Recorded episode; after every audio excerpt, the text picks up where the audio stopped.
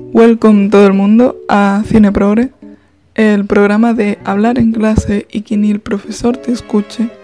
Eh, así es, así soy yo. Me pasa. En realidad no hablo en clase, la verdad, no voy a mentir. Y hoy eh, traigo Disney Channel, lo digo así, sin, sin vaselina y sin nada. Disney Channel, eh, sobre todo de mi época, de las series igual desde el 2000 al, o sea, del 2000 no, porque soy, desde, soy yo del 2000, del 2005 a lo mejor hasta el 2000, no sé, 14 igual, creo que me he quedado. Em, y bueno, a hablar un poco de, sobre todo del feminismo, porque como ya dijimos con Disney, con Marvel, eh, las series que están dirigidas a un público más infantil o que incluye al público infantil no suelen tener representación del colectivo, creo que esto podría empezar a superarlo, honestamente. Eh, pero bueno, creo que hay mucho debate con, los niños y, con que vean eh, que hay gente que no es heterosexual. Eh, bueno. Pero sí es verdad que con respecto a la mujer no nos podemos quejar tanto porque, por ejemplo, tenemos Hannah Montana, Raven, Los Magos de Waverly Place, Buena Suerte Charlie, Shake It Up. Todos son series protagonizadas por mujeres. Eh, Raven yo creo que podríamos decir que es la más inclusiva porque también entra dentro de ser una familia negra. Que de hecho no sé si habréis visto un vídeo de Raven que, está ahora rolando por Twitter porque como mm, ahora está como la gente más eh, involucrada en el tema racismo desde el Black Lives Matter y, han, empezado a circular un, vídeo de un episodio de Raven que se trata el racismo en primera mano, no lo ocultan como suele pasar con las películas de Disney, lo intentan meter de forma sutil y tal, eh, pero no, directamente dice Raven, no me han cogido en una entrevista de trabajo por ser negra. Y, lo dice tal que así y tratan de tratan ese tema y tal. Eh, me parece una serie muy guay. Y, y, bueno las demás son también protagonizadas por mujeres. Eh, opino que no están mal que, que se tiene una buena representación en, cuestión femenina. Que claro igual algunas veces sí se hace un sesgo eh, de género por ejemplo, en Hannah Montana se diferenciaba mucho lo que es ser chica que ser chico. Es como las chicas, es que nos gusta hablar de chicos, de peinarnos, de no sé qué. Y los chicos que son más bestias son no sé cuántos. Sí, es verdad que por ahí no me gusta tanto. Pero bueno, eh, no creo que esté demasiado mal. Mm, los magos de Worldly Place, por ejemplo, Alex me parecía un personaje que es genial me parece maravillosa cuando eh, lo típico que siempre en San Valentín sale en Twitter el vídeo en que se regala flores a ella misma y, tan tranquila, ¿no? Eh, creo que está muy bien. Eh, en Shakira, por ejemplo, no se tiende a... Sí, algunas veces dicen me gusta ese chico, tal, no sé qué, pero no se tiende a centrarse en eso. Es más el, el tema de las dos, primero trabajando, cumpliendo sus sueños, siendo muy válidas eh, siendo amigas. Y creo que está guay. Eh, que por ejemplo, buena suerte Charlie, eh, pues la hermana mayor quiere quiere facilitarle la futura vida adolescente de su hermana pequeña, ¿no? Y, vemos mujeres pues apoyándose entre sí, creo que está muy guay. y no creo que esté muy mal en esos sentidos. suelen aparecer, sí es verdad que Tema racialización, pues bueno, Raven si es negra, si es verdad que los demás, aunque aparecen personajes, eh, sobre todo negros, no me suena tanto personajes latinos y demás. Mm, no creo recordar tanto, pero, pero sí es verdad que en Buena Suerte Charlie, por ejemplo, la amiga de Teddy es negra y está gorda, que también me parece eh, una inclusión importante. El amigo de BJ también es negro eh, yo sé, en Shake It Up, Zendaya eh, misma. Pero bueno, no creo que esté muy mal. Si es verdad que si nos vamos a las películas, que personalmente a mí me encantan, esto es lo primero, pero eh, también soy consciente de que igual algunos valores no son los adecuados. Por ejemplo, High School Musical, eh, Camp Rock.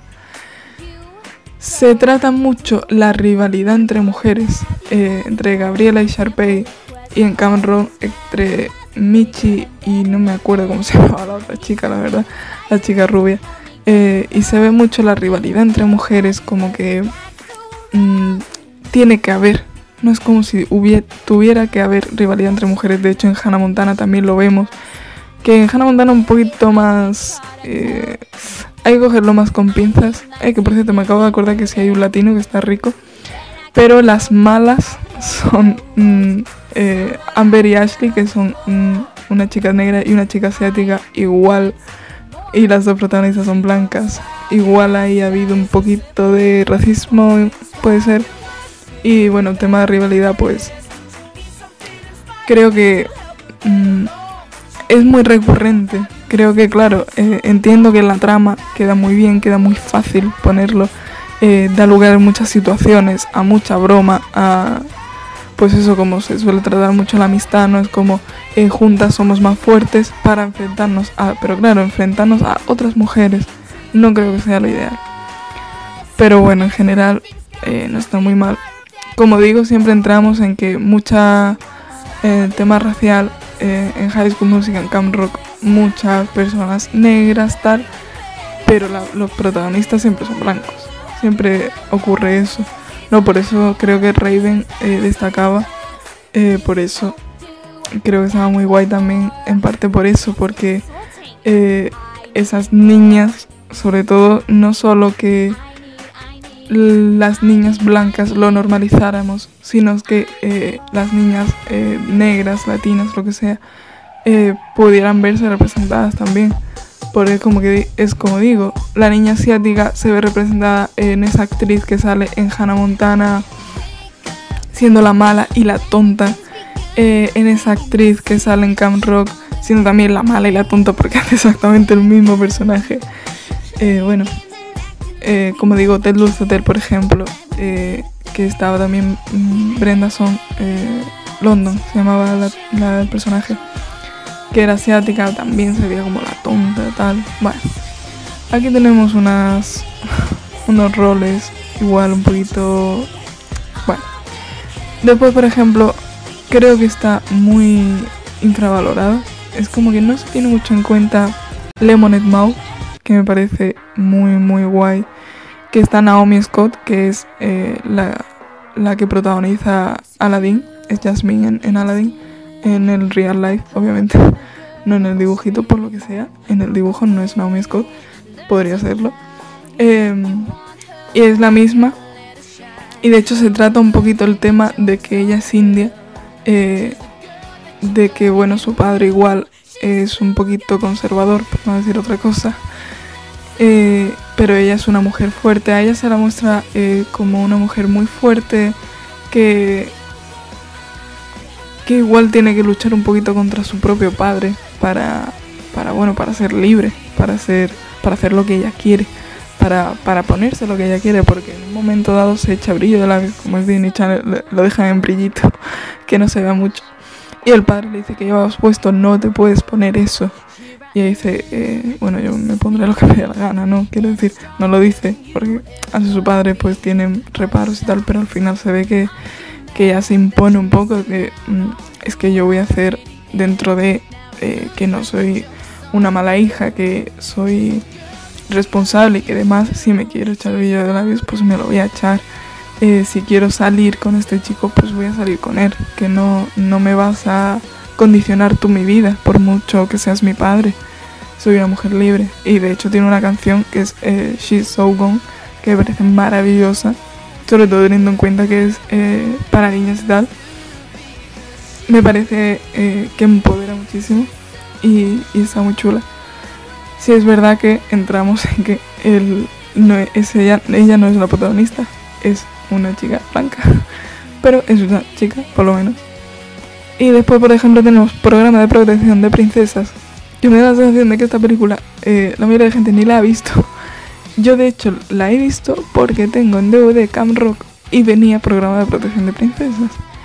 Y sí me parece que es una película muy buena porque eh, sale precisamente lo contrario a esa rivalidad femenina que se ve en, en High School Musical, en Camp Rock. Se ve como dos mujeres, igual al principio, no se caían muy bien porque eran muy diferentes. Se ve como, eh, pues una es masculina, una es tal, y la otra es una princesa, literalmente es una princesa, con lo cual eh, muy elegante, muy femenina, muy tal. Y que al principio no, no, no concuerdan la una con la otra. Em, y al final se va viendo como pues cómo acaban apoyándose, cómo acaban ayudándose, cómo pueden, eh, pues eso una le enseña a la otra, pues que igual no hay que ser tan princesa, la otra le enseña a, la una que, también se puede ser eh, no femenina como tal, porque cada una pues pues si es así tal, pero que si en algún momento se puede arreglar, que no pasa nada, que de repente no la van a ver súper diferente, que si a ella le apetece de repente echarse brillo de la y soltarse el pelo, que no pasa nada tampoco, que no tiene que seguir un rol en su vida. Y que de hecho se ve como al final eh, esta chica se arregla em, y el chico que le gusta, que siempre ha pasado de ella, en cuanto la ve arreglada, va como a, a decirle, ah, pues mm, ahora sí, ahora sí quiero salir contigo y dice, mm, es que no, es que ya no quiero salir contigo porque tú mm, me, tienes que querer como yo soy, no cuando me pongo un vestido sí, cuando me pongo la gorra no. Me parece muy guay. Eh, igual no se tiene, no se le da esa visibilidad a esta película y me parece que está muy bien. en términos raciales, bueno, pues tampoco no, no destaca eh, colectivo para nada, como digo, pero en términos de feministas eh, sí está muy bien. Y bueno, por, para acabar, por decir otras, eh, otras series de otros canales, se podría destacar, por ejemplo, Zoe 101 o H2O, que las protagonistas son mujeres, que, no sé, están bien. como digo, Zoe 101 tiene, tiene un personaje negro, por ejemplo, eh, no es el protagonista, como siempre, pero eh, por lo menos lo tiene. Tiene. Mm, no sé, se muestra a la protagonista si es muy fuerte. Eh, Zoe se muestra como muy segura de sí misma. Eh, no sé. Se muestra mucha escena de chicas con chicas. de apoyándose, de también que hay peleas, pero que igualmente pueden acabar. De hecho, hay un, hay un episodio concreto que es Zoe queriendo demostrarle a los chicos que pueden jugar al baloncesto, que parece una tontería, dices, hombre, evidentemente, no ahora pensamos, evidentemente la chica puede jugar al baloncesto, pero cuántas veces hemos visto en los colegios eh, de, yo personalmente es que lo he visto de una amiga mía decirle a los, a los chicos de la clase, eh, puedo jugar al fútbol y que le digan, no porque eres una chica. Eh, entonces, pues igual esta serie está muy bien en ese sentido. Y, y pues H2O lo mismo, también protagonizado por mujeres que se apoyan entre sí, que tienen que estar la una con la otra ayudándose tal. Y creo que por ahí está muy bien. Como digo, lo que siempre falta, representación del colectivo, siempre. Eh, sí que vemos mucho, hay personajes que no son blancos, pero no suelen ser los protagonistas, pero bueno, por ahí igual no vamos tan mal. Pero creo que, creo que las industrias audiovisuales que tratan series, películas más infantiles, más adolescentes, igual deberían pensarse que vivimos ya en el 2020 y que ya ser gay mm, no es un trauma, eh, solo lo es por esas personas que piensan que debe serlo y que, y que hacen que lo sea. Eh, pero precisamente por eso creo que hace falta estas cosas para enseñarle a los niños de que mira, es que no pasa nada es que, eh, quiero decir, es que no hay que meterse con otra persona por su sexualidad porque es la mayor tontería del mundo. Pero claro, tenemos esta... Eh, tenemos esta creencia colectiva de que un niño no puede averiguar su sexualidad a no ser que esa sea heterosexual. Porque siempre se ve como es que el niño muy pequeño se va a traumatizar si le pones un personaje que es gay, vale, pero si estamos poniendo una pareja que es heterosexual, porque eso no le traumatiza, porque eso sí lo ves bien. No entiendo ese, pensamiento. Hoy día me parece que ya estamos a unas alturas que me parece ridículo que tengamos que estar todavía, oye, que, que no pasa nada por ser gay, es que me parece tan obvio y que todavía haya agresiones y que haya una homofobia tremenda. Y creo que, bueno, igual desde el público infantil se debería eh, empezar a visibilizar y empezar, empezar por este público infantil a que lo acepte, lo normalicen, para que en un futuro al menos pues no se siga perpetuando esta discriminación y este odio. Y nada, nos oímos en el siguiente podcast. Uh.